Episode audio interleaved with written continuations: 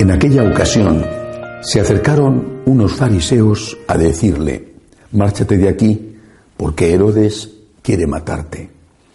Él contestó, id a decirle a ese zorro, hoy y mañana seguiré curando y echando demonios.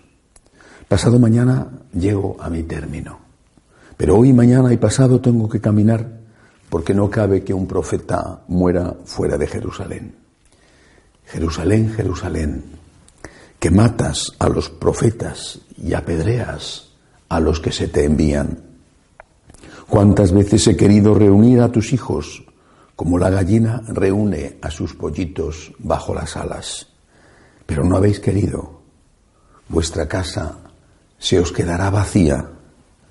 Os digo que no me volveréis a ver hasta el día que exclaméis, bendito el que viene en nombre del Señor.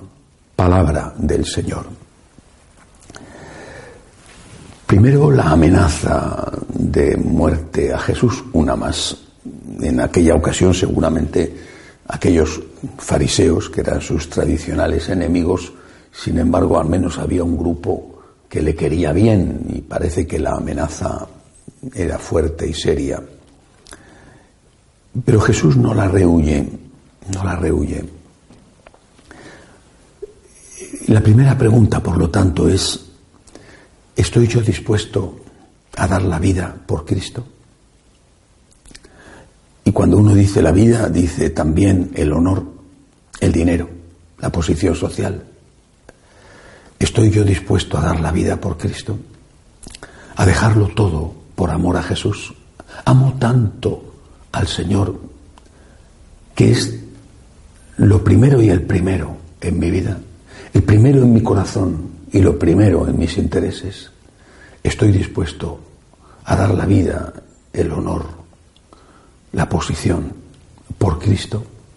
Él lo hizo por mí. Él lo hizo por mí. Él lo hizo por cada uno de nosotros. Yo creo que esta es quizá la pregunta más importante que tenemos que hacernos en la vida. ¿Le amo hasta el punto de estar dispuesto a dar la vida por Él? Seguramente la respuesta, si somos honestos, es negativa.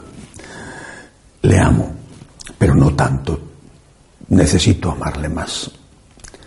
Que todo sea por Él y para Él. Que Él sea el alfa y la omega, el principio y el fin, que Él sea todo, para que reinando Él en mi corazón todo sea según su voluntad. Pero luego hay otra frase que dice Jesús en este Evangelio. Se dirige a Jerusalén cualquier judío, y Jesús, no hay que olvidarlo, era un judío. Cualquier judío amaba a Jerusalén y amaba al templo. Amaba a Jerusalén y no quería que en Jerusalén ocurriera lo que 40 años después ocurrió, la destrucción de Jerusalén y del templo. Y sabía que si no le acogían y no le escuchaban, si no se convertían, si no le reconocían a él como el Mesías, todo sería destruido. ¿Por qué? Porque la política lo invadiría todo y en nombre de la patria, se levantarían contra los romanos y serían destruidos. Solamente Dios, solamente la espiritualidad, solamente la religión podía salvarles. Porque era mucho más importante adorar a Dios que tener la independencia. Este es el mensaje de Jesús. Y Jesús les dice, no habéis querido convertiros, no habéis querido acogerme a mí, Preferís seguir a caudillos políticos que os prometen el cielo en la tierra a base de sangre. Y esos caudillos no podrán defenderos, al contrario. Y por eso exclama, Jerusalén, Jerusalén, que matas a los profetas. Qué frase tan tremenda, ¿verdad? Porque, porque quizás se pueda aplicar hoy también a la Iglesia? Hace unos días el cardenal Miller decía que todos aquellos que estamos intentando ser fieles a la palabra de Dios, al Señor, a la tradición, estamos sufriendo un acoso, decía él, insoportable. Pues quizá esto sea, estas palabras del cardenal Miller, sean un eco, una aplicación de estas otras palabras de Jesús, Jerusalén, Jerusalén, que matas a los profetas. Pero luego dice el Señor otra cosa tremenda, la leo. ¿Cuántas veces he querido reunir a tus hijos como la gallina reúne a sus pollitos bajo las alas, pero no habéis querido, vuestra casa se os quedará vacía. Hermosa casa, pero vacía. ¿En cuántos sitios se están vendiendo iglesias? Desde luego, en algunos de Europa, pero también en Estados Unidos. ¿Y cuánto tardará en ocurrir en otros lugares, Latinoamérica? Dicen, es que no hay sacerdotes, solucionemos el problema poniendo curas casados. Bueno, pero yo creo que lo que faltan sobre todo son fieles. Si hubiera fieles, habría más sacerdotes.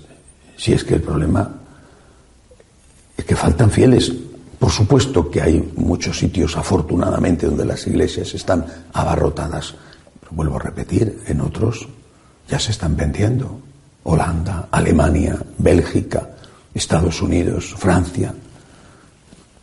Misas con cuatro, cinco personas, la mayoría ancianas. Bellísimas iglesias históricas, algunas de ellas con siglos realmente espectaculares, vuestra casa se os quedará vacía.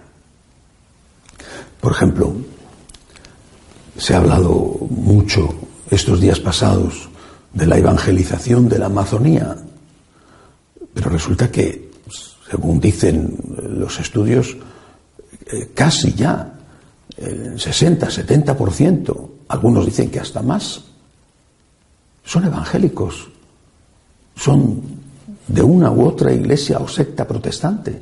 ¿Por qué? ¿Por qué? Porque hay personas que han nacido católicas, de familias, de, de varias generaciones católicas, se hacen de una iglesia protestante. ¿Por qué? Vuestra casa se os quedará vacía. ¿Por qué? ¿Por qué? porque no habéis querido escuchar a los profetas, porque ha sido mucho más cómodo escuchar al mundo y ponerse a los dictados del mundo, al servicio del mundo. Y al final, el que busca a Dios dice, aquí encuentro a Dios.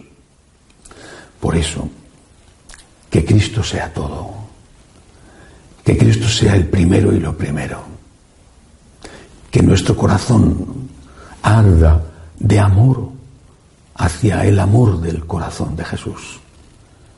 Y que si somos conscientes de que le amamos poco, pidamos la gracia de amarle cada día más y que después seamos capaces de transmitir el fuego del amor a Él a los demás. Así la casa no se quedará vacía. Que así sea.